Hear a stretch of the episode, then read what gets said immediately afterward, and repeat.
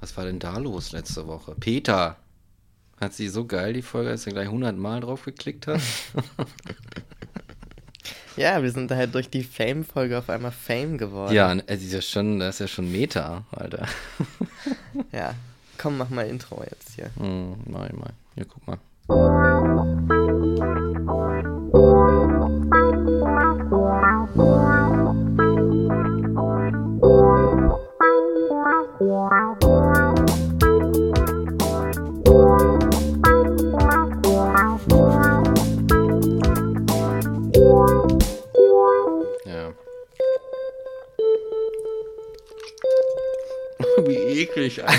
Mann, Mike.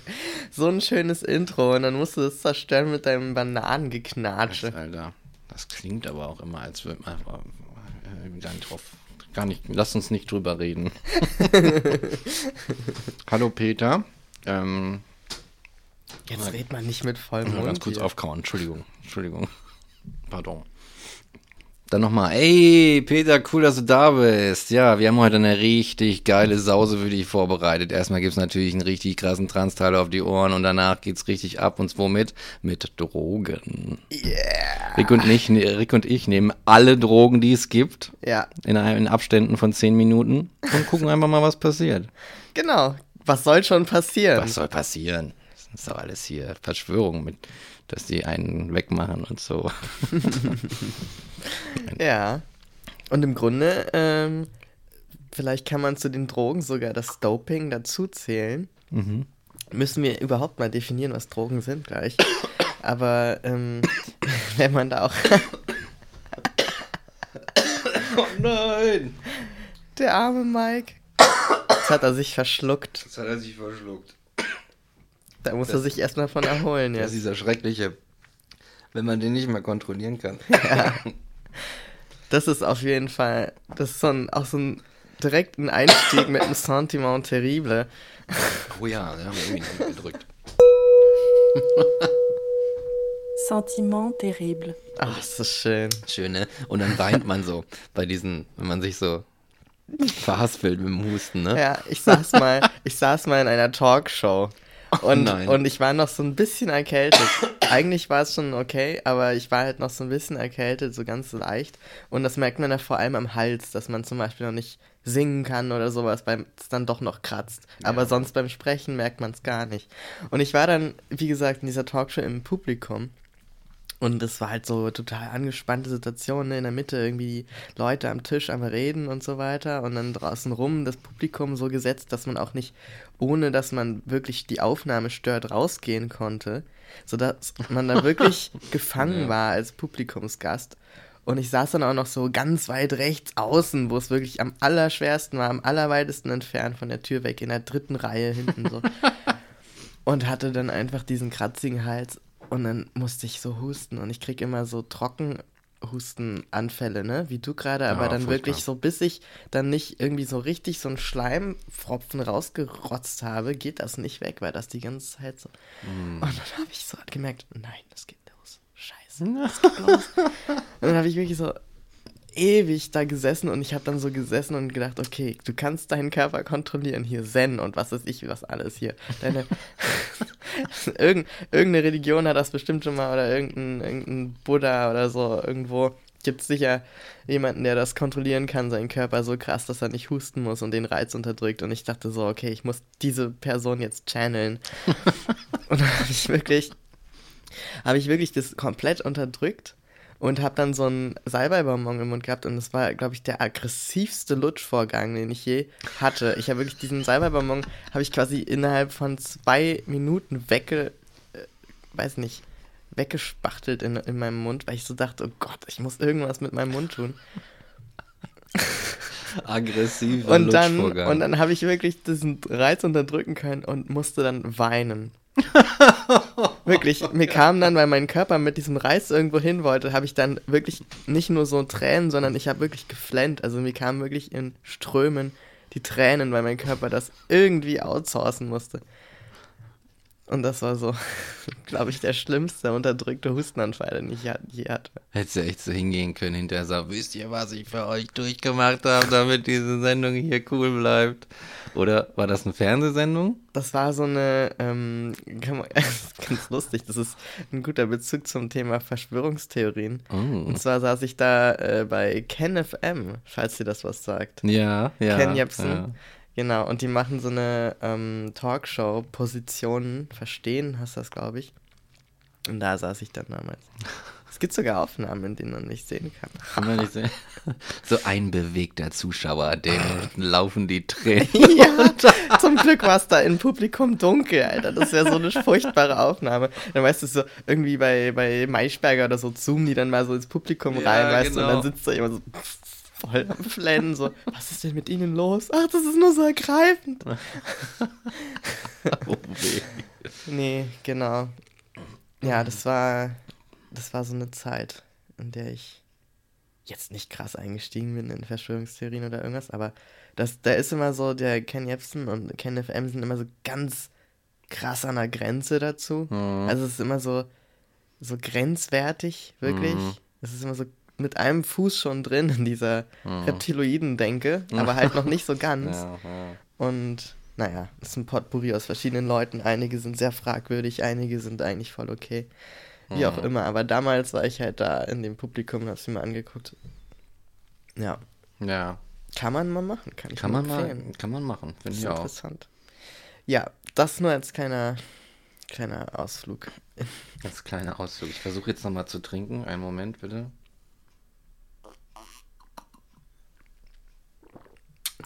Ist gut gegangen, ist gut gegangen. Sehr schön. Genau. Und äh, den Trans-Teil, den kann ich auch direkt ähm, kurz machen. Und zwar hat sich, wie gesagt, nicht so viel geändert. Hm. Durch, durch mein Doping, durch meine Testo-Drogen. Und, ähm, aber ich bin gerade dabei, so ein bisschen, jetzt war ich erkältet, aber so ein bisschen Bauch zu trainieren. Und ich merke schon, dass ich zumindest am Bauch viel schneller Muskeln ansetze. Also, das ist schon ein entscheidender Unterschied. Das merke ich schon. Ich bin generell jemand, der ziemlich schnell Muskeln aufbaut. Aber das ist echt, also, weiß ich nicht, drei Tage Sit-Ups machen und man sieht schon was Definierteres als vorher, ist schon gruselig teilweise. Testosteron. Und, ja. und diese berühmte, dieses berühmte V, Ach, was ja, so, ja. wenn du die Boxershorts so ein bisschen weiter runterziehst, ne? Dieses. V, was sich da so bildet, das habe ich jetzt auch. Und das haben, glaube ich, Menschen mit viel Östrogen, vor allem dann, wenn sie entweder extrem wenig essen, Ah, okay. so, ne? Ja, ja. Oder, weiß ich nicht, so, sonst eher nicht, weil das einfach nicht so entsteht.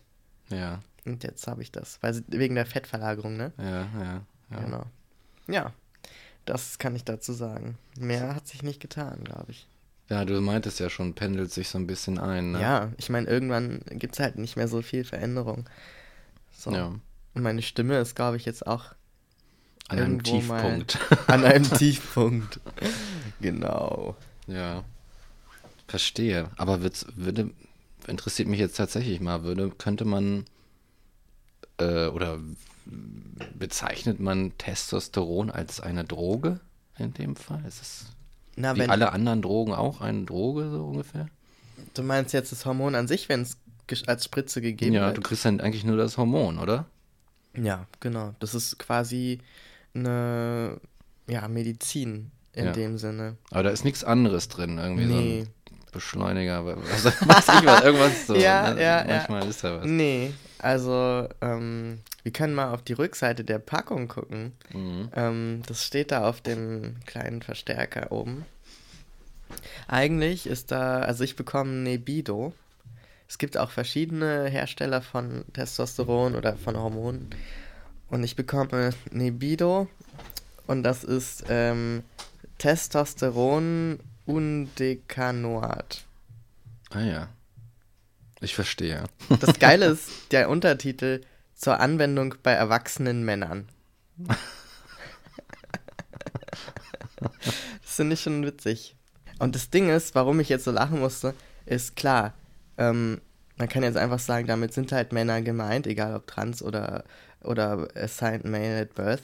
Aber ich bin hundertprozentig sicher, dass die Leute, die diese Sachen herstellen, nicht gedacht haben, ja, also Transmänner sind ja auch Männer. Ja, das weißt meinte du, das meinte ich nämlich eigentlich. Deswegen musste ich so, weil Ah, ich ja. kann mir das nicht vorstellen, dass das wirklich, ähm, wenn die das sozusagen bewusst machen würden, dann, wenn diese Leute das bewusst gemacht hätten, dann werfe ich den, dann äh, attestiere ich den an, dass sie Transmänner drauf geschrieben hätten.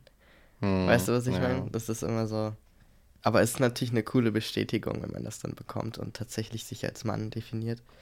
Mhm. Weil zum Beispiel bei mir würde es ja auch wieder nicht passen. Aber egal. Egal. Erwachsene Menschen würde doch reichen. So.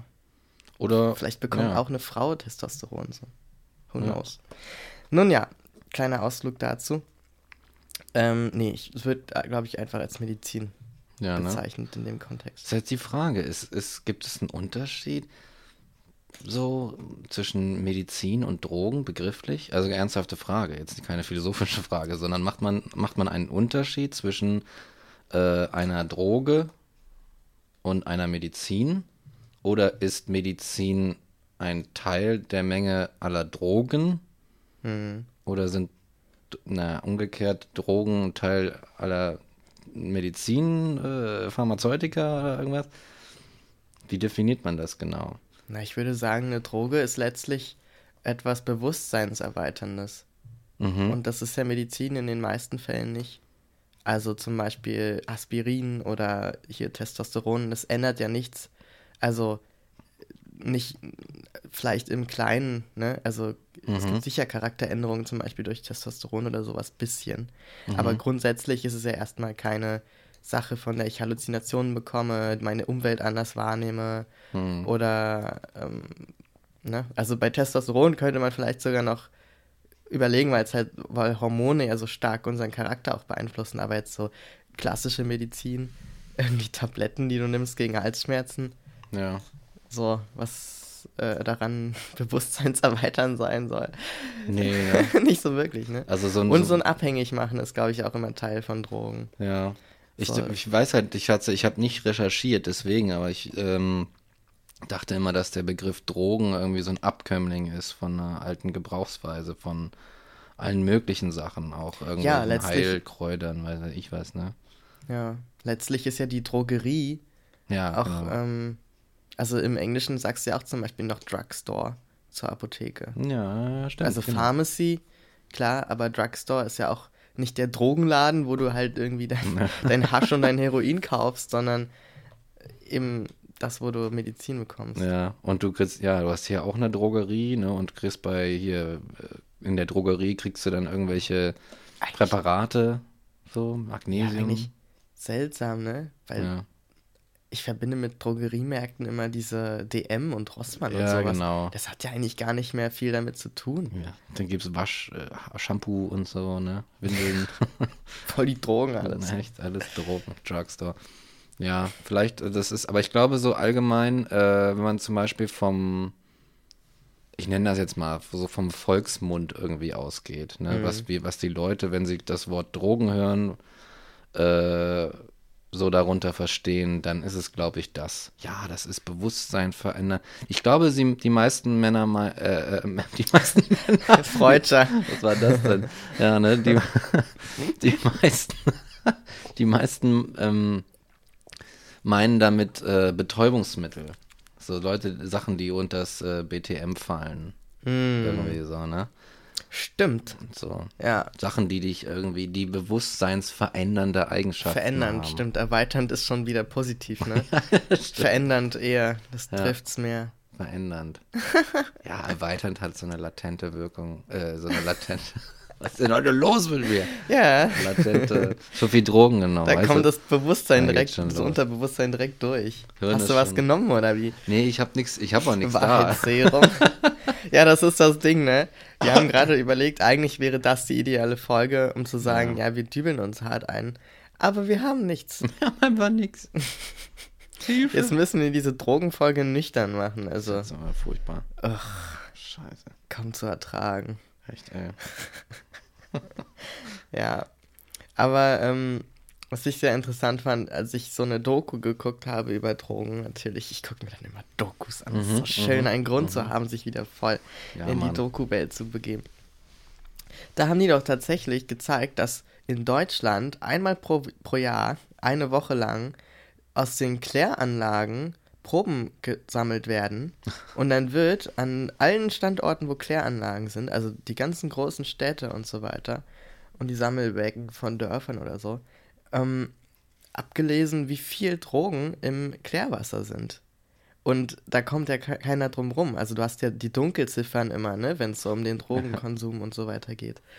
Und aber pissen musst du halt auch, wenn du guckst, geguckst hast und das nicht irgendwo angegeben hast in der Umfrage. Ja. So, und das heißt, die können dann im Urin, beziehungsweise in der Probe des Wassers, in dem auch dann Urin drin ist, nachweisen, wie viel halt Drogen im Umlauf sind. Und das fand ich mega witzig. Also eine Woche lang wird das dann ganz deutschlandweit gemacht. Und äh, das waren die Zahlen für 2017 zum Beispiel. Und äh, was ich sehr interessant fand, wo würdest du denken, war am meisten Kokain im Klärwasser und so mit in den Leuten? Uh, Natürlich, hier bei uns. Alter. Nein, nicht in Berlin. Nicht? Nicht in Berlin, sondern in Dortmund und Frankfurt. Dortmund und Frankfurt. Na gut, Dortmund. naja, gut. Dortmund Ja, und Frankfurt. Naja, ich könnte sagen, na gut, Düsseldorf oder sowas Ja. vielleicht, aber warum, was ist denn da los? Ich weiß es nicht. Was ist denn bei euch los? Wirklich. Und wir machen hier immer ein Fass auf wegen Berlin, aber guck, gehen wir nach Dortmund, Alter. Genau, Alter. Da war nämlich die, die Bubble auf der, auf der Karte, die Statistik, da, die war da ganz schön groß im Vergleich zu unserem kleinen äh, Berlin hier. Ja, Oh Mann, Berlin. Dabei hast du hier dann die Koks-Taxis. Also vielleicht ist es hier einfacher zu kriegen.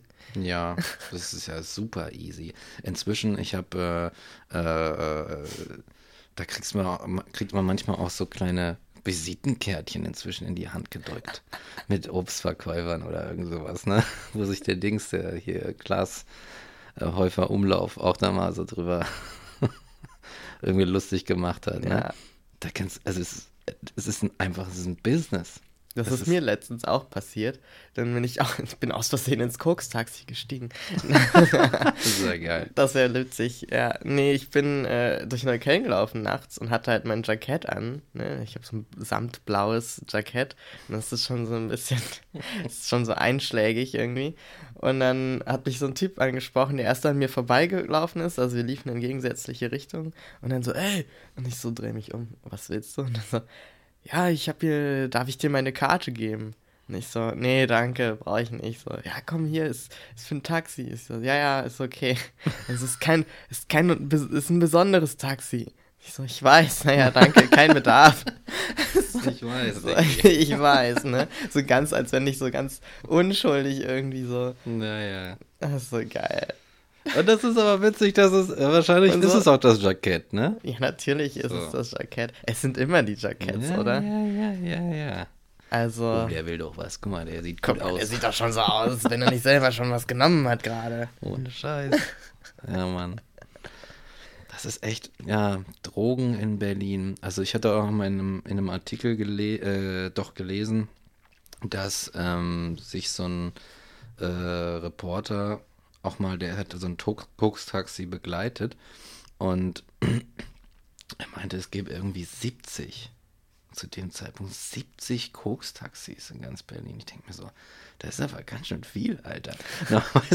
Normalerweise könnte man denken, naja, sagen wir mal so pro, pro Bezirk, so im Stadtkern vielleicht eins, der, einen, der sich das traut. Nee, Mann, das ist ein riesen Markt einfach. Auch so weltweit, ne?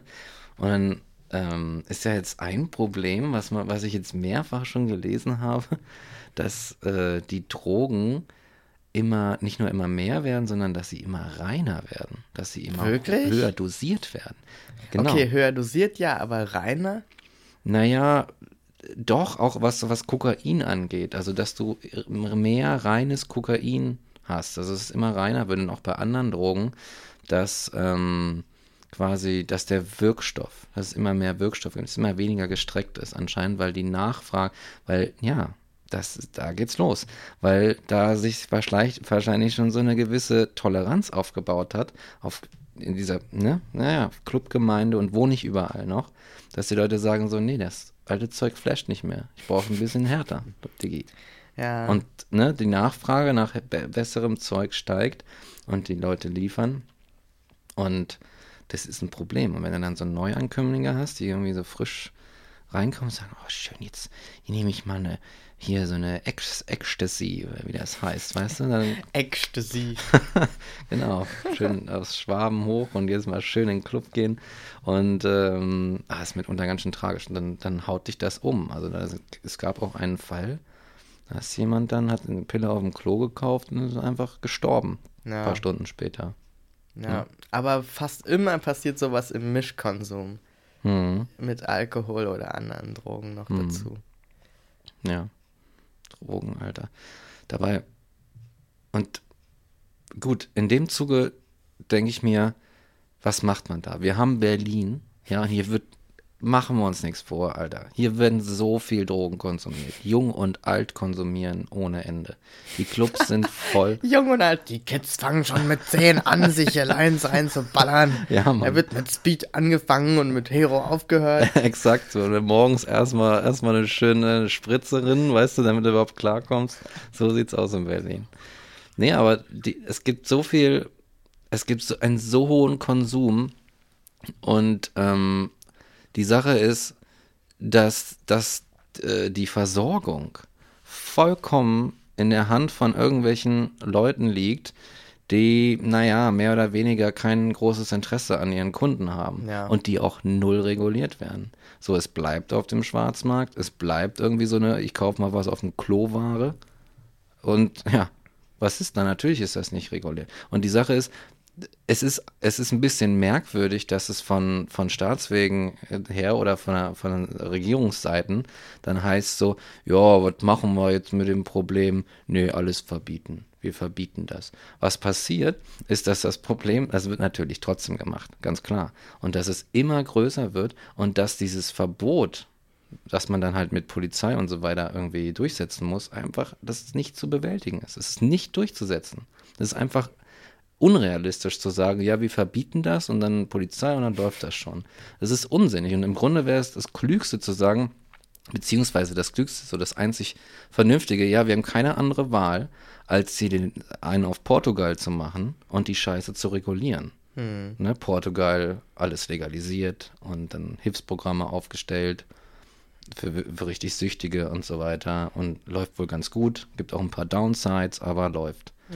Und ich, ja, und ich glaube, das ist, das ist, es hat, die Sache, es hat einen Punkt erreicht, an dem das schlichte Illegalisieren und Verbieten einfach nicht mehr funktioniert. Ja.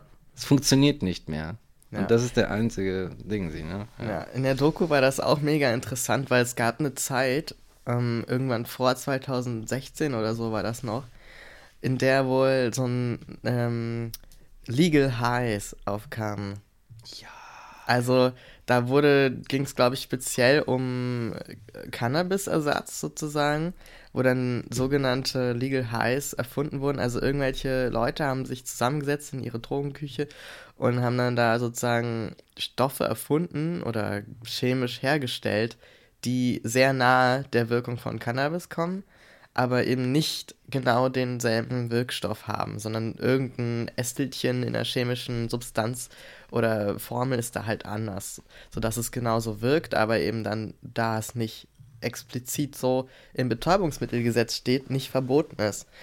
Und dann wurde halt immer hinterher reguliert, dann wurde war sozusagen legal auf dem Markt, man konnte es kaufen, chemisch natürlich, ähm, war das ja alles und damit auch immer nicht so ganz klar, wie gut ist das jetzt. Dann kam das Gericht hinterher, hat gesagt, nein, das verbieten wir jetzt. So, dann haben die wieder irgendwas geändert, irgendein Mini- Mini-Strich in der Formel. Dann haben das wieder verboten vor Gericht und so weiter. Das ist ein Katz-und-Maus-Spiel die ganze Zeit. Ja. Und dann irgendwann wurde das Betäubungsmittelgesetz halt reformiert, wo eben ganze, weiß ich nicht, chemische Komplexe oder so dann verallgemeinert wurden, sodass man halt nicht einfach irgendeinen kleinen Tüpfelchen dran schreibt quasi und es dann was anderes ist. Ähm, Aber das ist schon krass, ne? Also die waren immer einen Schritt voraus. So, man konnte gar nicht voraussehen oder vorausschauend handeln in der Gesetzgebung und sagen, so, das machen wir jetzt mal so und so, weil jetzt wird als nächstes das kommen und das. Nee, nee. Ja. Und das ist schon krass. Also was für eine, was für eine Ressourcen und, und kluge Köpfe eigentlich, wenn man sich Ja. überlegt, da dran sitzen, diesen Schwarzmarkt zu betreiben oder auch diesen Ja. ähm, illegalen Handel einfach oder, oder kurzzeitig legal, dann illegal deklarierten Handel Ja. mit Drogen. Also was für eine Energie da reinfließt, die Leute mit, mit diesen Suchtmitteln zu ver, ver, äh, versorgen. Hm, genau. Wie viel Intelligenz, ne? Und wie viel Know-how. Ja, Das ist ich meine, da, da sitzen ja dann de facto richtige Chemiker, Ja, Mann, weißt du? das ist so krass. Das muss ne? man sich mal überlegen. Also das kann ja nicht jeder einfach so oder jede in ihrem Hinterhof irgendwo im Zimmer zusammenbrauen. Mhm. Das ist schon echt gehobener Scheiß teilweise, ne? Das Mhm. muss man sich mal überlegen, Alter. Ja, das ist. Äh, Und dann kostet das wahrscheinlich auch, ich meine, so, so ein Labor oder was man da auch immer braucht, ne? Oder die chemischen Substanzen, die müssen auch irgendwo herkommen. ja. Und dann musst ne? du das irgendwo zusammenmischen, du musst es irgendwie schaffen zu, zu portionieren und so ein Kram. Also da ist ja eine ganze Logistik letztlich auch. Ja, auch weltweit, ne? Ja, und ich stelle mir dann krass. so vor, so Drogenboss oder irgendwelche Leute, die Drogen herstellen und verkaufen, wie kommunizieren die? Schreiben die sich dann so E-Mails, Hi Gisela, ich habe wieder eine neue Lieferung, kannst du die morgen abholen? Ja, genau. LG, LG. LG. Das ist so geil. Stell dir Ja. mal vor, die schreiben alle, die siezen sich so alle. Sehr geehrter Herr, wir haben eine neue Lieferung erstellt. Sehr geehrter Herr Müller, wie geht es dir? So wie im Supermarkt. Ja, äh. genau. Also, wir haben da wieder was am Posten 3. ja, Alter. Das ja, witzig. aber das ist auch so, wenn man diese Dokus sich anguckt, dann sieht man tatsächlich, ähm, wenn du dann in so einem, La, äh, so einem Labor bist, die kennzeichnen das auch alle. Das ist vielleicht nicht hochprofessionell und so, aber die, das sind alles nur, die kennzeichnen ihre Stoffe mit Kürzeln und so weiter und dann, ja, dann haben die das alles im Kopf. Das ist, und das ist, du kannst das nicht, du kannst das nicht aufhalten. Das ist zu, too much. Und ich glaube inzwischen, dass, äh, dass es auch, ja, dass es einfach doof war, zu sagen, ja, wir gehen da autoritär mit Verboten ran. Weil de, das Bedürfnis des Menschen, sich wegzuballern, nennen wir es mal so, ist uralt, ist vielleicht wahrscheinlich so alt wie der Mensch selbst. Und machen wir es mal weniger polemisch. Das, das Bedürfnis des Menschen, ähm, sein Bewusstsein zu verändern, ja, aus welchen Gründen auch immer, ist so alt wie die Spezies selbst. Das, hat, das ist schon überall passiert. Da hat sich schon sonst was für Völker irgendwie vor so, so wie tausend Jahren irgendwas aus dieser und jener Pflanze extrahiert und Ja. sich am Feuer geballert oder irgendwas. Das hat es immer gegeben. So. Und davon mal äh, davon mal ab, dass das vielleicht früher pflanzliche Sachen hauptsächlich waren oder so und das heute chemische sind, kannst du nicht sagen, äh, äh, das ist grundlegend falsch. Das ist eine Wertung der Gesellschaft eigentlich, zu sagen, das ist etwas Schlechtes, das ist ein schlechtes Bedürfnis von dir. Wobei es Millionen tun, Millionen von Menschen. Ja. Eine, da wird so abgeurteilt, zu sagen so, nee, da diskutieren wir nicht weiter drüber, das ist vorbei, du gehst jetzt auf dein Zimmer und denkst mal darüber nach, was du da gemacht hast. Ja. Selbst Elefanten in der, irgendwo in der Steppe oder in der Savanne holen sich so vergorene Früchte, snacken die und laufen betrunken durch den Urwald und werfen dabei Bäume um, Alter. Ja, genau. Es gibt so geile Videos von betrunkenen Elefanten, Alter. Das muss man sich mal angucken. Das ist, und das machen die nachweislich. Also Ich meine, wie- man hat keine Elefanten gefragt, aber man hat es halt so ne, beobachtet Ja. und dann festgestellt, also so wie es aussieht, machen die das halt wirklich aus Spaß und der Freude, weißt du? Die wissen ganz genau, was passiert, wenn die jetzt so einen vergorenen, weiß nicht, eine vergorene Mango oder so essen. Weißt du, so ein Mangoschnaps quasi. So. Und das ist halt auch so ein Ding, ne? Das, also alle, ähm, viele Leute, glaube ich, die so komplett sich verschlossen haben vor Drogen oder das so ganz hart aburteilen, ähm, sind dann selber oft sehr gut am Glas. Und dann sage ich, weißt du was? Ja. Du kannst mal gar nichts dazu sagen, denn du sitzt an der Volksdroge Nummer eins und zwar Alkohol. Ja. Also für mich besteht da kein Unterschied. Das ist halt nur eine Frage der Legalität. Ja. Und das ist der einzige Unterschied. So. Also ich meine, wenn man sich die Todeszahlen anguckt, zwei Millionen Menschen sind alkoholabhängig in Deutschland. Das muss man sich mal überlegen. Von den Zwei 82, die wir haben, Das ist echt eine Menge, Alter. das muss man sich mal überlegen, ne? Zwei Millionen Menschen. Zwei Millionen. Und stell, es dir gibt- einfach so ja. ein, stell dir einfach so Straße 17. Juni vor. Das sind so zwei Millionen Menschen und alle liegen so, liegen wie in einer Gosse auf dem Boden, so äh, voll besoffen. Überleg mal, zwei Millionen, das wäre, das wären viermal, jetzt passend zum Thema, viermal irgendwie hier die, äh, die, die friedliche Revolution in der DDR. So, weißt du, die Leute, die da auf der Straße waren. Und da war ja, Ja. alles voll. Ja. Und diese ganzen Leute sind abhängig. Und ja, ich war, ich hatte auch mal was mit der Zahl, aber es äh, sterben auch so und so viele Leute, so und so viel tausend Leute im Jahr an, an Alkohol. Ja, 79.000. Ah, siehst du, hast du parat. Also das war jetzt die Zahl für 2017, glaube ich. Reicht ja. Aber das muss man sich mal überlegen. 80.000, wenn man es jetzt aufrundet, Menschen kleine sterben an Alkohol. Beziehungsweise dann, ne, Alkoholvergiftung oder Leberzirrhose oder was auch immer. Ja. Und das muss man, also das muss man sich mal überlegen. Ist eine kleine Und Stadt. das ist legal. Das weißt du, ist das, legal. Das, das killt mehr Menschen als irgendwie Autounfälle und was weiß ich, was für Anschläge und, Ja. und irgendwelche Töpfe, die aus dem Regal im Haushalt fallen. Ja. Zusammen, weißt du? Ja. Und da, ja, da kommt, da kommt, da sind wir wieder bei dem Thema, aber an dem Punkt kommt halt die Heuchelei, Schrägstrich, äh, äh, Inkompetenz seitens der Drogenpolitik irgendwie zum Vorschein. So, weißt du, weil du kannst nicht, es ist einfach, da ist, da hat halt jemand Cannabis ist nicht legal, weil es illegal ist. Ja, das ist, das ist der, der beste Satz, so richtig Gratulation. Ich denke mir wirklich so, vielleicht kann, kann ich nicht diesen Job machen. Da braucht man anscheinend keine Kompetenz. Ich möchte gerne einen Job, bei dem man viel verdient und keine Kompetenzen braucht. Und quasi nichts wirklich machen muss, weil man ja nichts Dann kann. musst du Drogenbeauftragter Deutschlands Ich werden. bewerbe mich hiermit äh, als Drogenbeauftragter äh, der Stadt Berlin, des, des Bundes. Mir völlig egal. Also ich warte quasi. Ne? Mail an Mike Ich warte. Ja, schreibt ihm noch mal eine Mail. Schreibt mir mal eine Mail, wenn ihr Interesse an mir habt. Hochkompetent. Ja, aber tatsächlich politisch, ähm, du kannst doch nicht, es ist, es ist so heuchlerisch zu sagen, ähm, das ist ein gefährlicher Stoff, der ähm, äh, bei so und so weiter, der halt irgendwie zu Problemen führt und zu Krankheiten führt und deswegen ist der verboten, deswegen verbieten wir den, um die Bürger zu schützen. Aber gleichzeitig wird der andere Stoff erlaubt, der nachweislich 80.000 Leute im Jahr killt. Ja, so so wie, wie kannst du, ne? Wie Komplett kannst du das machen? inkonsequent. Ja, wie kannst du da sowas, wie kannst du dazu stehen? Ja. Wie ist es möglich? Und dann, dann auch noch unter der, äh, auf der Grundlage, dass es keinen Cannabis-Toten gibt. Jetzt mal im, im Beispiel von Cannabis einfach, Ja. ne? Keinen Cannabis-Toten gibt.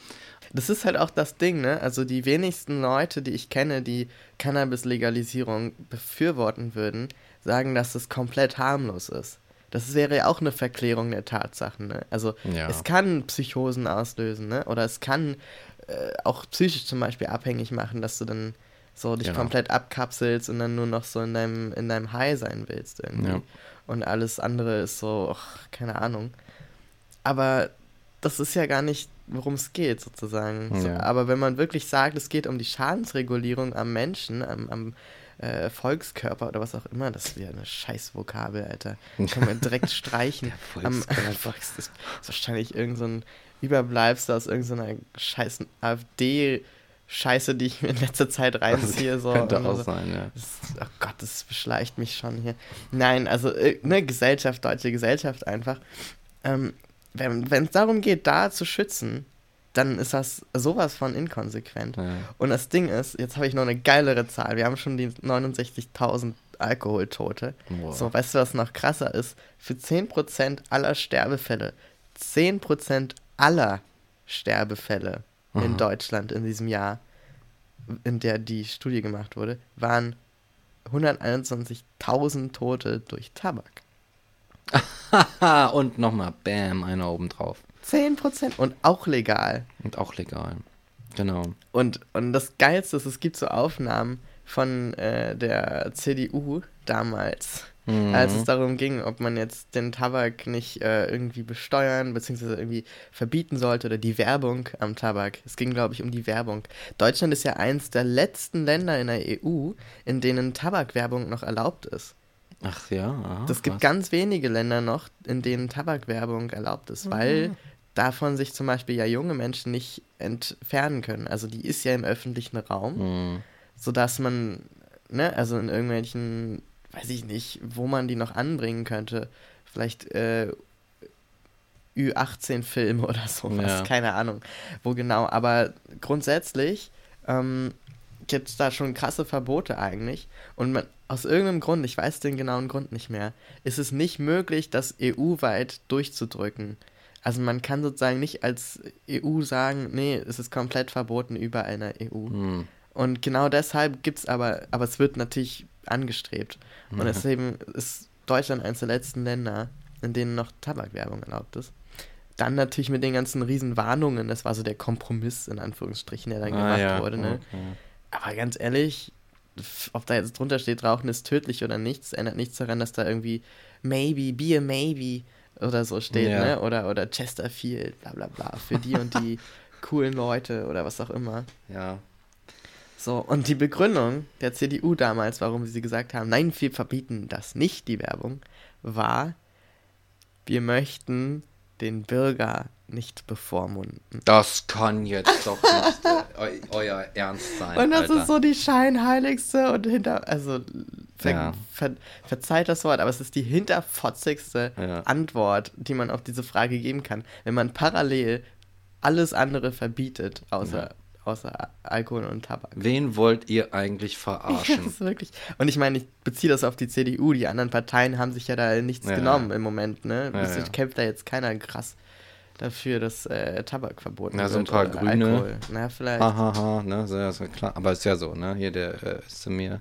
Ist ja auch Und voll dabei. das Ding ist, ich unterstütze ja sogar zu sagen, ja, wir bevormunden nicht. Weißt Mhm. du, das ist ja die Kernbotschaft, Ja, ist ja eigentlich ist eine eine, schlechte. Die ist ja an sich nicht schlecht. So. ja, ja, ja. Klar, ich würde auch sagen, werben muss man dafür nicht. Von mir aus, ne, es soll ja auch keine Cannabis-Werbung geben. Nee, Wer braucht auch das? kein Kein. Schwein. Das ist das Ding, ne? Von mir aus verbietet jegliche Werbung für, für Drogen, Alkohol, was auch immer. Ja. Aber, aber es muss doch nicht sein, dass man dann sagt, äh, nee, den Rest verbieten wir. Ja, also liebe CDU, ganz ehrlich, wenn ihr das durchziehen wollt, dann auch bitte, also dann, weißt du, dann, ihr würdet doch auch dem Satz zustimmen, wer A sagt, muss auch B sagen. wenn ihr das wirklich zustimmen, also ent, müsst ihr euch entscheiden, entweder keine Bevormundung oder vollkommene Bevormundung. So, und dann, äh, wenn man jetzt das wirklich durchzieht und sagt, wir möchten den Bürger schützen, dann muss man sagen, okay, man sieht doch die Schäden, die Tabak und Alkohol anrichten. Das muss unbedingt verboten werden. Unser, unser Style ist es, Sachen zu verbieten Ja. und deswegen verbieten wir das jetzt. Aber was wäre denn dann los? Komisch, dass die Leute das nicht machen. Was wäre denn dann auf einmal los in Deutschland? Diese Partei wäre so schnell abgewählt, wie sie es noch nie erlebt hat. Ja? Vielleicht sollten wir die so ge ge im Geheimen anstacheln dazu, das mal so auf die Ja. politische Agenda zu bringen, damit die sich komplett absägen.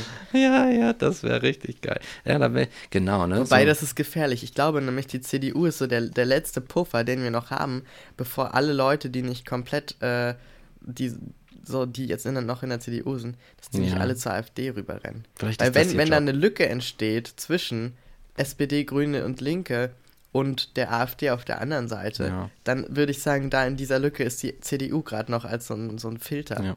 Wir haben ja, Puffer. wir haben und ja wenn gesehen, die ne? wegfällt, ich glaube nicht, dass sie nach links rüberlaufen. Nee, nee, nee. Wir haben ja gesehen, was passiert, ne? Wenn, wenn, die CDU mal so ein Stück nach, nach links torkelt. Haben wir Ja. ja gesehen, ne? Dann äh, sind die Leute empört, also die, die Erzkonservativen, von denen Na, wobei- wir die viele haben. Ja, Ne?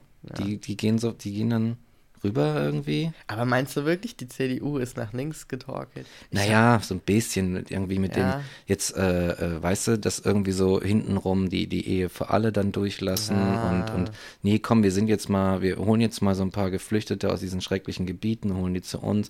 Ist ein bisschen Links-Move, glaube ich. Und das hat Hm. Wobei- den Leuten nicht gepasst. Ja, wobei ich an den Punkten dann immer denke, das hat für mich nichts mit links zu tun, sondern das ist eigentlich einfach nicht. Progressivität. Ja, exakt, Die natürlich. nichts, die einfach in, in der Zeit angebracht Ja. ist, weißt du? und nichts damit zu tun hat, links zu sein. Also Nee, für, nee. mich ist, für mich ist links was ganz anderes, als zu sagen, ja, wir halten nicht an einem Weltbild fest, was 1900 XY mal aktuell war. aber, So. aber ich glaube, Ja, aber in Sache- der Wahrnehmung vieler dann Genau. nicht, ne? Viele, viele sehen das und denken, so eine linken, sinken Socken, das, was ist denn mit denen passiert? Das ist ja, du musst ja immer auch, ich denke auch als Politiker, du musst immer, du musst gar nicht, du, du musst neben den Tatsachen auch die, die öffentliche, die Wahrnehmung der Ja. Leute mit irgendwie einbeziehen. Was für ein Kraftakt, ne? Und wenn du halt so viele, so viele Konservative, so viele Leute, die gerne in ihrem Saft weiter baden und nicht weiterdenken möchten und irgendwie so möchten, dass alles so bleibt, wie es immer, wie es ist, wenn du mit denen auch noch umgehen musst, ja, was machst du? Ich weiß nicht, wenn die, wenn die CDU, CSU jetzt vollkommen, vollkommen durchdreht und irgendwie, keine Ahnung, weiß ich nicht, ne, äh, so komm hier, Cannabis für alle, 5 Gramm auf Staatskosten und so, dann, weißt du, was passiert dann? Dann, dann diese, diese Erzkonservativen sagen dann, na, jetzt kann ich ja nichts anderes mehr machen, als die AfD zu wählen. Ja. Und dann ist die, dann ist die NPD die böse Partei und die AfD wird immer lieber. Weißt du, die so, ja, guck mal hier, die setzen sich noch für uns ein. Die anderen haben uns im Stich gelassen. Die wollen jetzt hier nur noch kiffen und so. Und mit Flüchtlingen rumhängen und so. Man müsste einfach so den Handverband einmal so komplett da, davon überzeugen und so richtig linke Verbände und Vereine davon überzeugen, kollektiv in die AfD einzutreten und dann einfach so die Rechten zu outnumbern und zu sagen, ja, die AfD ist jetzt eine echte AfD, eine echte Alternative. Und zwar machen wir die jetzt hellblau wie den Himmel über dem freien Deutschland. weißt du, und dann so einfach auszuhebeln. So wie dieser eine Typ, da war so ein, da war so ein, äh, so ein alter schwarzer Dude, der einfach in diesen ultrarechten, fast KKK, also Ku Klux Klan ähnlichen Verband eingetreten ist, sich da an die Spitze hat wählen lassen, als die jemand Neuen gesucht haben und die irgendwie dazu gekriegt hat, dem zu glauben, dass es eine gute Idee wäre, jemanden wie ihn sozusagen als, als äh, Schutzschild da vor sich zu halten und zu sagen, guck mal, wir haben doch einen Schwarzen, wir sind doch gar nicht rassistisch. So, und dann ist er halt in, in die Spitze gekommen und hat als Vorsitzender oder was auch immer er da war, Vorstand, diesen Verein von innen heraus aufgelöst. Was für ein cooler Typ. Das ist großartig. Und ich glaube, wenn man richtig Eier hat und oder Eierstöcke, was auch immer man hat, so, dann Ja, könnte man das mal mit der AfD probieren. So. Ja, ne? Das wäre eigentlich der Next Level of Protest vielleicht, ne? Aber es muss natürlich eine kritische Masse sein, sonst gehst du ja da unter und gehst kaputt. Also muss da wirklich mit einer kollektiven Welle reingehen. So, weißt du, so ein bisschen Böhmermann-Style, wie der gerade in die SPD so Ja. reingeflutscht ist. So, so, Ja. ich meine, es hat nicht ganz geklappt mit den fünf, äh, fünf, ähm, was war das? Ähm, weiß ich nicht, die fünf Bezirke oder, oder was auch immer, die, die er da auf seine Seite kriegen musste. Ja, genau. Ja, ich, So, schade aber, eigentlich. aber, ja, schade. Schade. Aber so, ne, mit ein bisschen mehr Vorplanung Mhm. kannst du, könnte das doch das Gleiche, kannst du für die AfD so waff, rein da. Wobei, Ja. da gibt es bestimmt irgendwelche Parteiausschlussverfahren, wo die dann sagen, ja, ne, ne, Ja, das stimmt. ne. ja. Naja, aber äh, lass uns wieder den Lass schönen uns- Dingen des Lebens widmen. Und zwar den Drogen. Ja, Drogen. Ähm, ich bin ja immer, ich fahre auch im, im Dezember vielleicht noch mal kurz nach äh, in, in die Niederlanden. Ähm, aber steht noch nicht fest. Aber, ähm, und ich bin ja ein großer Fan davon, von der, naja, liberalen Politik, die da gefahren wird, nicht nur auf Drogenebene. Ähm, aber momentan muss ich tatsächlich sagen, dass ich finde, dass es gibt nur ein Land in ganz Europa, das es im Grunde richtig macht. Und das Und es wäre, wäre Spanien. Echt? Spanien, Alter. Spanien hat immer noch, hatte den noch, noch nicht den Verkauf irgendwie legalisiert, aber was sie gemacht haben, ist den privaten Konsum und den privaten Anbau zu, zu legalisieren. Ja. Das heißt, die Leute, und was da jetzt passiert, ist lustig. Die Leute bauen sich das so selber an und ähm, dann machen sie so Privatpartys, in Anführungszeichen. Weißt du, und dann treffen sich Leute auf diesen Privatpartys und ähm, gegen einen kleinen Umkostenbeitrag kann man dann irgendwie so ein paar bisschen was austauschen. Aber ähm, ich glaube, das ist irgendwie, das ist irgendwie noch das Gesündeste, weil ich denke mir auch so, wir waren vorhin bei dem, beim Drogen Berlin, riesengroßer Markt, ne, über Berlin hinaus. Was passiert, wenn du den Scheiß jetzt auf einmal legalisierst und du kannst einfach, da muss niemand mehr auf dem Klo was kaufen, sondern du fährst vorher kurz in der Apotheke, legst ein 20 auf den Tisch und hast dann ein Teilchen oder irgendwas. Was passiert denn dann? Was machen die Clans? Was Mhm. machen die ganzen Leute? Die drehen nur am Rad, Alter. Die müssen sich, vor allem müssen die sich irgendeine neue Geldquelle suchen im kriminellen Spektrum. Was passiert dann? Ich glaube, das ist ein bisschen schwierig vorherzusehen. Und wenn du dann Ja. halt so, ne, wenn du so Businesses aufmachen würdest in Berlin, dann gibt es überall Mikes kleinen Rauchladen oder so, ich mache eine Kette auf.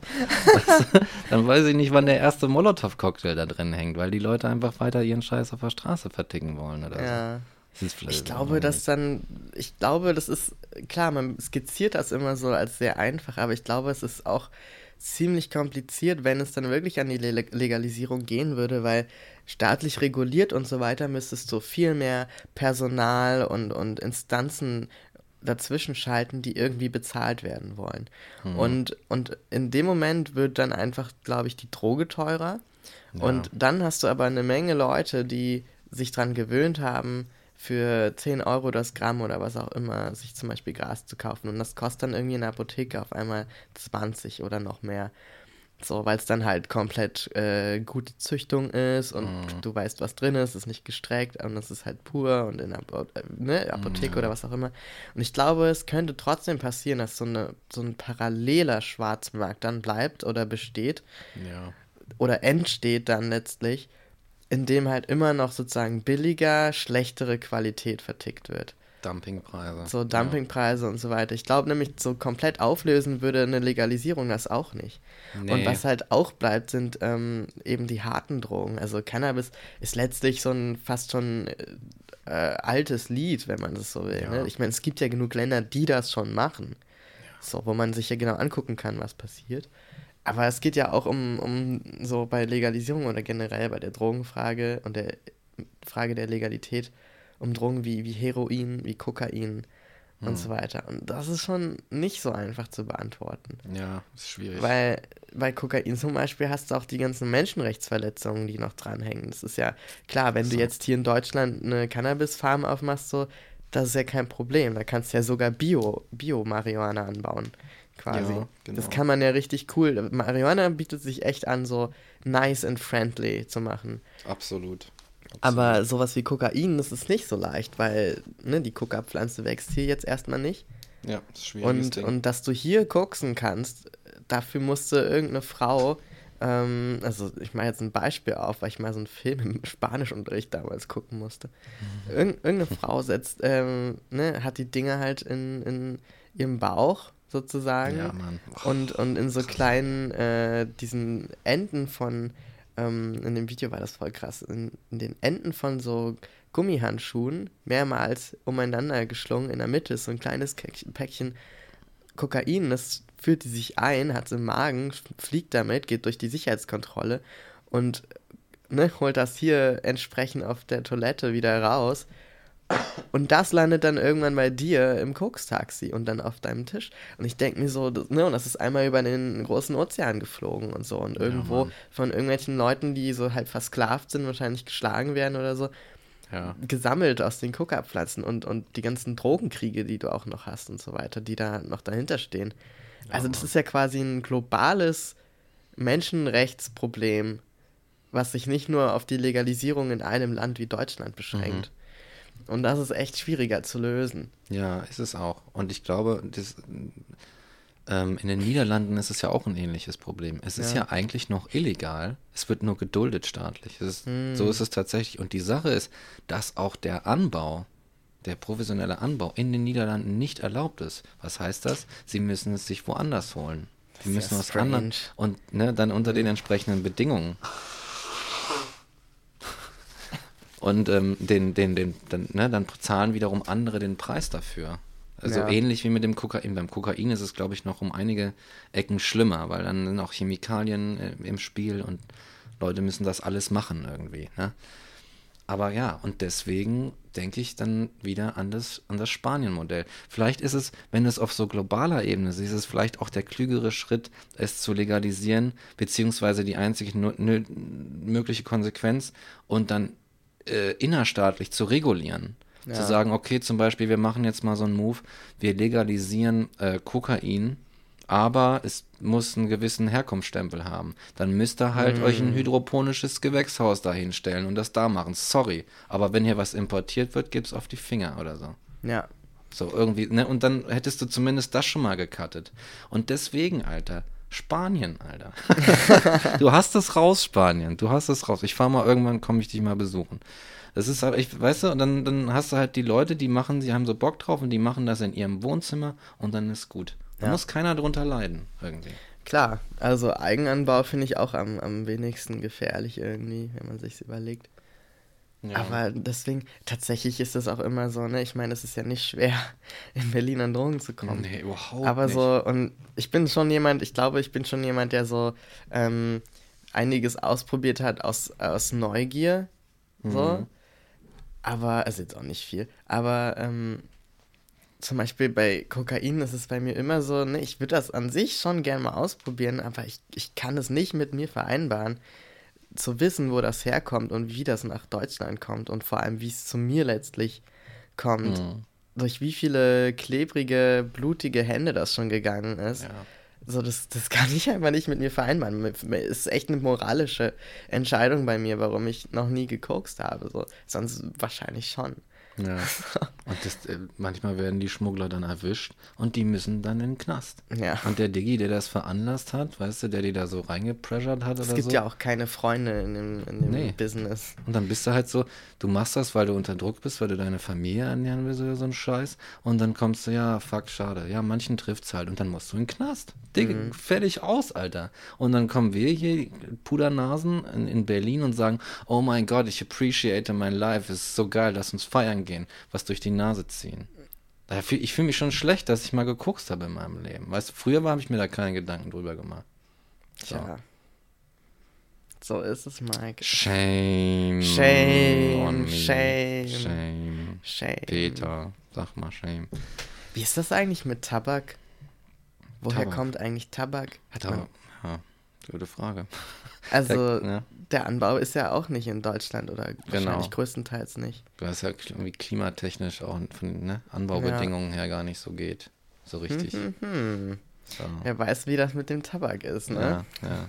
Das ist wahrscheinlich nicht ganz so schlimm wie mit Koks, aber es ist auch schon so. Das ist so, das ist auch so, also ich finde, das ist auch so ein Produkt, wo man einfach so denkt, ja, ja, das passt schon, ne? Das ist halt irgendwie pff, Tabak halt, das ist irgendeine getrocknete Pflanze. So. Ja, aber weißt du wirklich was über die Herstellungsbedingungen? Weißt du nicht. Gibt es Fairtrade-Tabak? ja. Weißt also, du alles das nicht. ist so. Man hört ja nichts. Es ist immer so, so aus unserer westlichen Konsumhaltung Ja. heraus sehr einfach so, ach ja, hier komm. Und, das, Ja, ne? das, und ne, diese ganzen Strukturen des Kokstags und so weiter, die machen es einem auch so leicht, das zu vergessen und auszublenden. Und letztlich, wenn du schon in, an dem P Punkt bist, so von wegen, ah, heute Abend mal, so, dann denkst du ja nicht noch drüber nach, so, und was du da gerade machst, so. Nee. Aber ich finde das halt, ich, ich kann das nicht abschalten, so. Also vielleicht nach fünf Bier oder so Mhm. habe ich dann alles abgeschaltet und dann denke ich auch, es wäre eine gute Idee zu koksen. Aber ähm, zum Glück ist das nie passiert.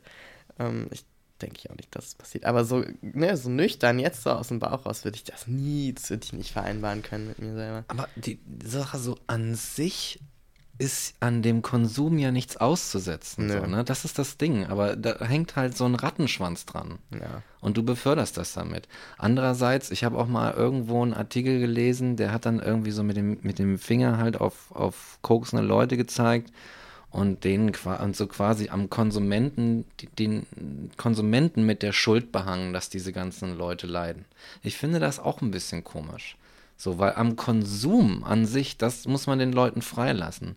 Aber ich meine, solange es nicht äh, staatlich erlaubt und reguliert ist, hat so eine, weißt du, gäbe es halt nur die eine äh, Variante zu sagen, ja, dann kann ich das halt nicht machen.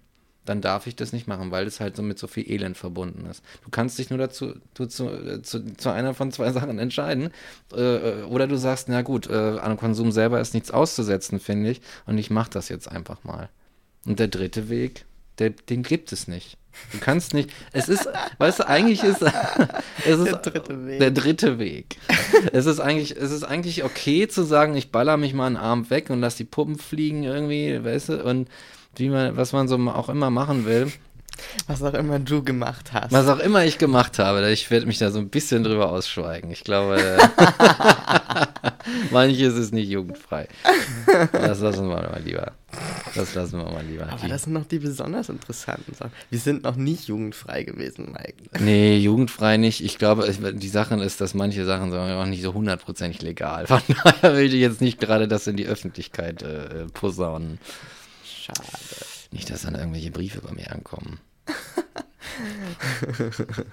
lieber nicht, lieber nicht. Mann, das waren Partys. Ja, die Sache, das ist, das war, das war schon auch, das war auch geil, weißt du, das war so dieses, dieses grenzenlose, jetzt lasse ich mal alles kommen und dann sind wir noch scheiß drauf, komm, noch mal einen Tag wach und dann machen wir jetzt das noch, komm, lass mal was ganz Verrücktes machen, so. Ich habe geile, ich habe geile Zeiten erlebt mit coolen Leuten und ähm, dies war, das für sich genommen war okay, aber es musste notwendigerweise auf, auf den Schultern oder zu Ungunsten von irgendwelchen Leuten passieren, damit das passieren konnte.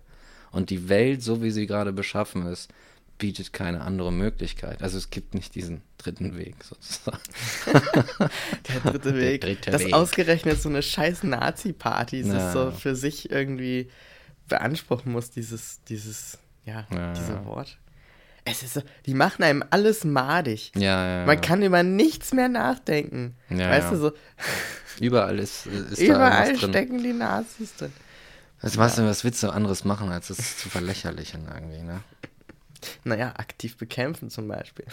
Ja, ich meine beim Sprechen halt, ne? Sonst, weil sonst Ja, ja, kannst du klar. im Sprechakt überhaupt gar nicht mehr. Du kannst ja nicht Nee. kämpfen beim Sprechen Ja, ge stimmt. gegen dein eigenes Vokabular oder, Ja. oder du willst dich ja nur ausdrücken und dann steht die ganze Zeit, ist immer so ein roter Stempel auf einigen Sachen, die aber irgendwie so vom Sinn her ganz gut passen würden in dem Moment. Das ist eigentlich, das ist eigentlich noch das Schlimmste, was diese, was die Konsorten da anstellen. Ja, voll. Ja, aber den Konsum verteufeln wir dich jetzt auch nicht. Nee, ne? Und vor allem, das, was ich am, am, ähm, am traurigsten finde, ist, dass halt oft Leute, die dann konsumiert haben und irgendwie drauf hängen geblieben sind, dass die dann noch hardcore bestraft werden. Also Mhm. wenn du in Deutschland zum Beispiel Heroin oder Koks abhängig wirst, dann hast du halt echt verloren. Da, ja. Dann hast du richtig verloren, weil Ja, dann dann- bist du sowas von abhängig davon. Also abhängig natürlich im, im ähm, körperlichen Sinne. Das ist so die eine kleine, fast schon nebensächliche Sache, aber du bist abhängig davon, das Geld dafür zu verdienen. Du bist abhängig davon, dass dein Dealer oder deine Dealerin, ne, das kann ja auch sein, ähm, sozusagen liefert. Du bist davon abhängig, dass du, ähm, dass du da auch immer Zeit für hast. Das heißt, du musst es irgendwie auch einrichten und du musst irgendwie auch die ganze Zeit ähm, die, die, äh, weiß ich nicht, die Menge kriegen, die du brauchst und so weiter. Das ist echt krass. So, du musst diese Sucht ja immer weiter bestätigen. Und Ja. du kommst da nicht raus. Und du musst dich gezwungenermaßen kriminalisieren, Ja. indem du dich in den Schwarzmarkt begibst und so weiter. ja. Keiner hilft dir. Keiner, und du So. kannst ja auch nicht irgendwo hingehen und so, ja, äh, ich bin irgendwie so ein Sch- Scheiße, Mann, ich bin irgendwie koksabhängig. Kann, Mhm. kann, kannst du mir mal helfen oder so? Klar, die Suchtberatung und so weiter.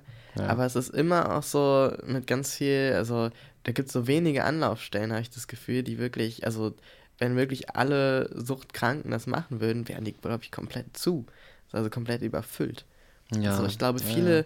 weil das eben so stigmatisiert ist, sind auch ganz viele, die dann an der Scham letztlich zugrunde gehen. Weil die halt denken, ja, fuck, jetzt Ich bin ich hier so, versagt. ich habe versagt. Ja. Und ich lasse mir jetzt auch nicht helfen von diesen netten Menschen meiner Suchtberatung, weil, weil ich habe einfach verkackt, so, ne? Das, Es geht auf meine Wie- Kappe. Ich, Ja, woll- ich genau. wusste ja, was ich tue. Hat mir, das haben wir die ganze Zeit erzählt. So, ne? ja, genau. Ja. Und das ist halt auch das Ding, ne? Dass dann so diese, diese Selbstgeißelung letztlich dann da entsteht, wo man dann sagt, ja, nee, ich habe es auch gar nicht verdient, dass es mir besser geht und Und dann will man noch mehr die Droge haben, um dem zu entfliehen oder so. Das ist echt so krass. Ja, es ist dann, dann kommst du in so eine Spirale. Teufelskreis, so Abwärtsspirale. Ja, so eine richtig, ja, ne, das ist auch so ein Teufelskreis und so. Und die Sache, man könnte halt auch sagen, äh, äh, wenn wir Menschen irgendwie früh genug und kompetent genug über solche Sachen aufklären würden, was ja, wie wir festgestellt haben, unsere Drogenbeauftragten nicht können, ja, dann, dann würde es auch vielleicht gar nicht zu diesen, zu diesen äh, furchtbaren Gesamtsituationen kommen, aus denen dann Leute irgendwie nicht, nicht mehr rauskommen.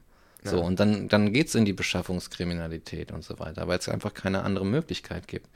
Und ich glaube, dass die Art und Weise, wie wir schon, äh, wie wir unsere Präventionen gestalten, dass die dann wiederum auch dahin führen können, dass wenn es immer, wenn die Kacke am Dampfen ist, dass sie dann auch richtig dampft. So. Ja. Das ist das Ding. Wenn man aber, wenn man Leute aufklären würde und wenn man auch ein bisschen, ein bisschen Bewusstsein hätte für Drogen, für das, was, man da eigentlich tut, dann müsste es nicht so weit kommen. Und wenn man es ein bisschen regulieren würde, in Portugal äh, nach der Legalisierung gibt es dann Leute, die ehemals abhängig waren und die jetzt Streetworker sind und zu den Leuten hingehen und denen helfen zum Beispiel. Ja. Da, den Abhängigen. Das ist ja auch das Ding, wenn man sich Suchtkranke anguckt, hat es fast, ich würde sagen, in, äh, gefühlt, ne, das ist jetzt eine gefühlte Zahl, aber es fühlt sich an, als wären das so 90% Leute, die eigentlich andere Probleme haben und einfach kein anderes Mittel als Drogen gefunden haben, um damit umzugehen. Ja. Das heißt, das ist auch eine Frage der, der psychischen Gesundheit, also der, auch der Unterstützung in dem Falle, bevor du sozusagen schon auf die Idee kommst, Ja. es irgendwie so zu lösen. Das sind Dispo die Disposition, ja, mit der du Drogen nimmst, ist sehr entscheidend, glaube Genau. Und dann kannst du halt auch da noch viele vorretten, bevor es überhaupt zur Abhängigkeit kommt. ich. Ja. Yes. Ich hatte auch einen, einen Gedanken dazu und ich glaube, der ist ein bisschen, bisschen nötig, wenn es um das Thema Drogen geht. Ich glaube, den, den würde ich ungern auslassen. Und zwar, ähm, ich glaube, es gibt zwei, es gibt, kommt auch auf die Motivation an, mit der du Drogen nimmst. Und ich glaube, man kann den nicht so vorteilhaften und den ganz okayen Weg irgendwie mit zwei Sachen umreißen. Und zwar, ähm, ich glaube, wenn du sagst, ich nehme diese Droge im Bewusstsein darüber, was sie ist und was sie ungefähr mit mir macht, um mein Bewusstsein zu verändern und auf dieser Grundlage einfach neue Eindrücke zu bekommen, die ich meinem Verstand überantworten kann und dann kann ich, das, vielleicht bereichert das meine Möglichkeit, mich zu reflektieren oder die Welt anders zu sehen und zu verstehen. Das ist die eine Möglichkeit. Aber dann gibt es die andere, und das machen viele, nämlich mit die Motivation äh, des Rückzuges, des depressiven, äh, depressiv äh, motivierten Rückzuges. Zu sagen so, boah, ich kann, ich ertrage mein Leben gerade nicht mehr, äh, ist mir gerade too much und ich muss irgendwie, ich muss raus. Ich muss mein Bewusstsein verändern, damit ich da rauskomme. Nur ein kleiner Urlaub, kommt nur so ein kleiner Urlaub. So. Ja. Und dann nehmen das die Leute und ziehen sich zurück und ähm, es wird dadurch nicht besser. Sie bleiben darauf hängen, weil, sie, weil es keine andere Lösung für, ein- für ein Problem gibt, was mit den Drogen eigentlich nichts zu tun hat. Das aber der Anlass dazu ist, dass sie Drogen nehmen. So, und das ist, und ich glaube, man kann diese, diese Abwärtsspirale vielleicht verhindern, wenn man sich darüber im Klaren ist, dass man sagt, aus welchen Gründen nehme ich das jetzt? Möchte ich Ja. gerade flüchten oder möchte ich, möchte ich mich öffnen der Welt? Jetzt so mal so ein bisschen esoterisch. Auf jeden Fall. Ja, ja ich glaube, das sollte man bedenken, auf jeden Fall. Das ist ja auch zum Beispiel bei, bei so Sachen wie LSD oder so genau das, womit man da, oder eine Pilztrip zum Beispiel, wo einem von Leuten, die damit Erfahrung haben, immer gesagt wird, du musst halt vorher gut drauf sein und darfst sozusagen keine Angst haben davor, was passieren könnte. Also der, der Auslöser für einen Bad Trip ist eigentlich immer, dass du schon negative Sachen damit reinbringst in den Trip, in, in Ja, den Mann. Konsum. Ja. Und das ist ja genau im Grunde das nochmal noch mal ganz konkret Ja, an einem Mann. Beispiel von. Pilzen zum Beispiel. So, wenn, wo es halt wirklich, wo dir halt auch eigentlich jeder, der noch einen Funken Verstand hat, ähm, sagen würde, du, lass es lieber bleiben, wenn du, wenn es dir gerade nicht gut geht. Mhm. So, das hat keine Eile. Das denke ich mir immer, weißt du, bei meinen Drogenerfahrungen, die ich bisher hatte und noch haben werde, hatte ich immer den Gedanken im Ko- Hinterkopf, ich habe damit keine Eile. Vielleicht bin ich 60, wenn ich das erste Mal Acid nehme. Vielleicht bin ich auch 30 oder übermorgen. Ja. Who knows, weißt du? Ja. So. Es muss nicht sein. Genau. So. Aber, es, aber es, ich verbiete es mir sozusagen nicht. Ja, genau. Das ist es, ja, das gibt ja auch so dieses, diese Peer-Pressure-Geschichte. Du bist gar, wärst, du bist nicht cool genug. Ganz ehrlich, an der Stelle kann Ja. ich nur eins sagen, fick die anderen Echt, einfach. ey. Ja. Scheiß auf diese Leute, die dir irgendwie einreden wollen, was auch immer zu tun. Es muss ja nicht mal eine Droge sein oder eine Zigarette rauchen oder was auch immer. Selbst wenn, wenn die dich überreden, ja, komm doch mit zu dem Konzert, aber eigentlich willst du zu Hause chillen. Mhm. Fick die Leute. So, wenn du rauf, also wenn du ehrlich aus dem Bauch heraus und aus dir heraus sagst, das ist gerade nicht gut für mich, das möchte ich gerade nicht machen. Und das alles in deinem Ja. Körper, dein Körper gibt dir Reaktion, du musst nur drauf hören. Wenn der dir Ja. sagt, nee, irgendwie, irgendwie, ich glaube, das wäre keine gute Idee, dann lass es einfach. Ja, Scheiß einfach drauf. exakt. Also man kann da sogar noch sagen, so ja, wenn du, wenn dich irgendjemand zu, äh, zu irgendwas äh, äh, hinpressert, was du eigentlich gar nicht willst und merkst, du willst das eigentlich gar nicht. Ja, eigentlich So, ne? in dem Moment, wo du merkst, du musst zu einer Aktion überredet werden, Ja, in dem Moment kannst du eigentlich direkt sagen, pff, Du, Nee. Ja, Leute, ich bin raus. Und wer das dann nicht, und, und wenn dann die Leute das nicht akzeptieren können, dann, dann, so- dann sind das keine wahren Freunde. ja, genau. Dann sind das keine Warnfragen. Dann sind das, ich meine, das sind einfach komische Leute, die dann, die dann sauer sind. Du willst jetzt hier nicht mitmachen. Wir haben so ein schönes Ding am Laufen. Oh Jetzt komm schon, mit. noch einen Shot. Nee, genau. Alter. Echt, echt. Ich häng nachher über der Schüssel und du musst meine Haare halten. Ja, also er kann doch nicht Oder? deine erstrebenswerte, erstrebenswerteste Aktion sein, jetzt mich auszufüllen. Menschen, Menschen, Menschen. Deswegen, lasst euch nicht peer pressuren. Nee, ey. Ballert euch weg, aber nicht unter Peer Pressure. Nee, macht das mit coolen Leuten, die auch Genau. Bock drauf haben. Genau, genau. Genau.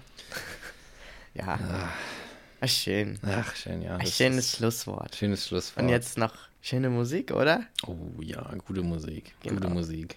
Von einer sehr coolen Band, die heißt Tata 2000.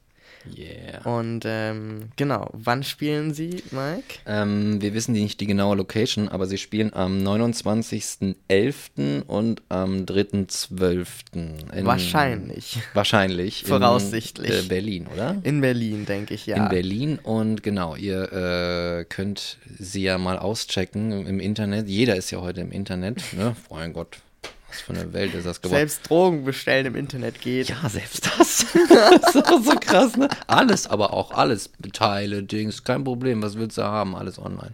Ja. Verrückt, ja, genau. Äh, Drogen, äh, auch Tata ist eine Droge, die ihr online äh, be bestellen könnt, quasi. ähm, Auf Facebook auf jeden Fall Genau. zum Beispiel. Da werden sie sicher auch die nächsten Daten, dann die Tourdaten nochmal genauer genau. posten. Und wir werden auch auf die Termine dann hinweisen, wenn Genau. sie denn nahe kommen. Genau. Genau. Richtig. Und wir haben jetzt einen Song von ihnen, der noch nicht veröffentlicht ist. Wir danken wirklich ganz herzlich, weil wir lieben das. Das ist richtig cool. Und ähm, genau, wie hier ist Wir machen Sinn von Tata 2000. Yeah. Does it do anything? It doesn't. Nochmal Dollar? Ja, Oh ja. hat er zu zart gedrückt. Ich bin zu zart. Mal richtig anpacken hier. Ich seh das Schimmern da im Glas. Schwarmgeschehen und Atomzeit. Schlummern im Karottensaft. Als magisch silberweißer Streif. Es heißt externalisieren. Und das heißt, alles ist schon da, implizit. Das sehen wir an den Schillerschlieren. Zwischen uns ist Potenzial und wenn's geschieht, dann ein Druck in euch, ein Druck in mir. Erregungsmuster, Feuerwerk. Wir spüren uns gemeinsam hier. Wir machen Sinn, wir schaffen Wert.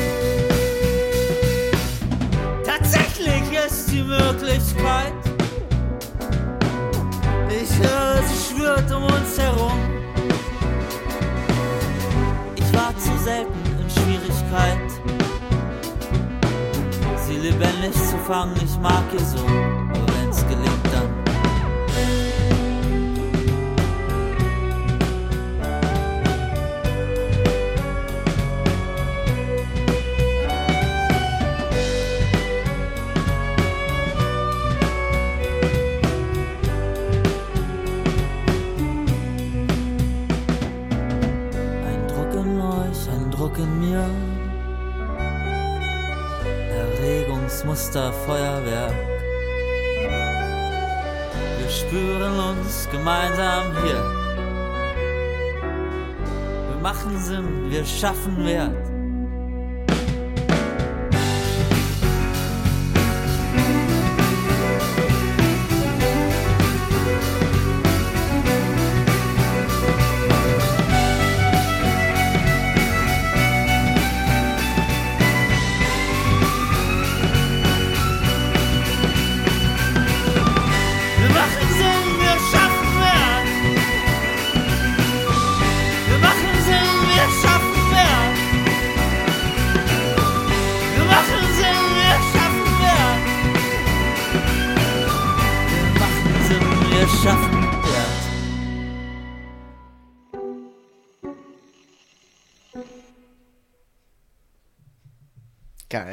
geil. Einfach ein perfekter Song. So. Echt, ohne Scheiß. Perfekt aufgenommen, perfekt komponiert, perfekt. Und er hat bei uns Weltpremiere. Yes! yes. Richtig nice.